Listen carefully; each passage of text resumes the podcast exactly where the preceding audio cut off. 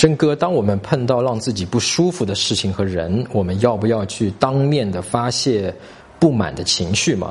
如果不应该。那我们该怎么去处理呢？啊，首先这个事情没有应该和不应该的啊，就是我们如果有不满，我们可以用语言去告诉他。比方说，哎，你今天把本来该你做的这个工作丢给我做，然后我又要去加班，呃，我其实心里不太舒服。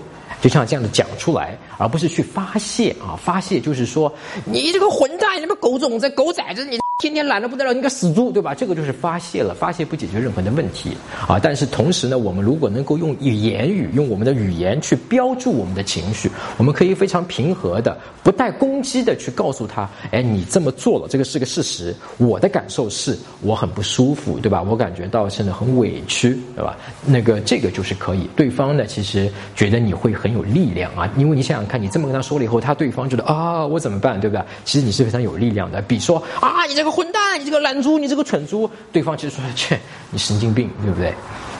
搜索微信公众号陈真，点一下这个人，你就加上我了。如果你有追女生的问题，也可以在微信里发给我，啊，我来帮你看一看，来帮你追到她。